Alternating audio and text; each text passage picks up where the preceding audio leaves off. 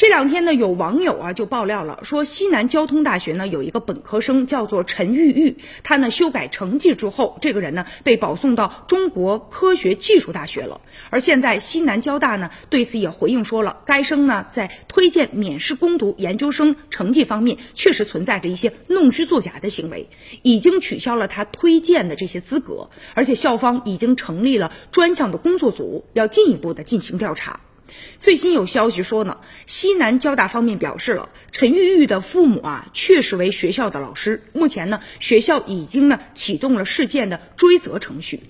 这个事儿啊，要从网友的爆料说起。当时网友就爆出了说，陈玉玉啊，她呢成绩是中等偏下的。结果呢，他大一就参与了理论上只允许大三、大四的学生或者成绩比较优异的学生才能参加的国家级的项目，并且以第一作者的身份发表论文。其指导的教师就是他的妈妈，而通讯作者就是他的爸爸。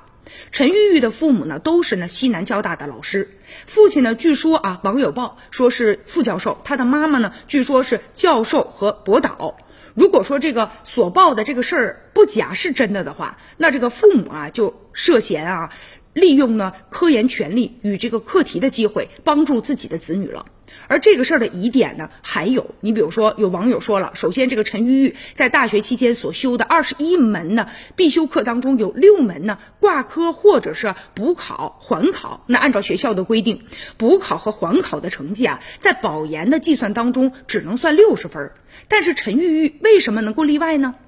而且说他呀有一科这个考试的分数只有这六十一分，保研的时候却按照补考的分数九十一分来算的，不知道这个事儿是否属实。如果是真的，那背后。肯定也是有着别人的帮助，而且啊，还提到说这个陈玉玉啊，高考刚过一本线，离这个西南交大在四川的普通招生最低的分数线呢差了七十分，但是他通过呢自主招生进入到西南交大，而且还进了国家呢国内呢这个水利桥梁专业重点的一个实验室啊，然后呢，据说呀，这个事儿是不是跟他的父母也有一定的关系？出事之前呢，别人都特别羡慕，说陈玉玉这个孩子是别人家的孩子啊，小小年纪就发表了这个重量级的论文。原来啊，看来不是他自己厉害啊，是他背后有人，他的爸爸妈妈比较厉害。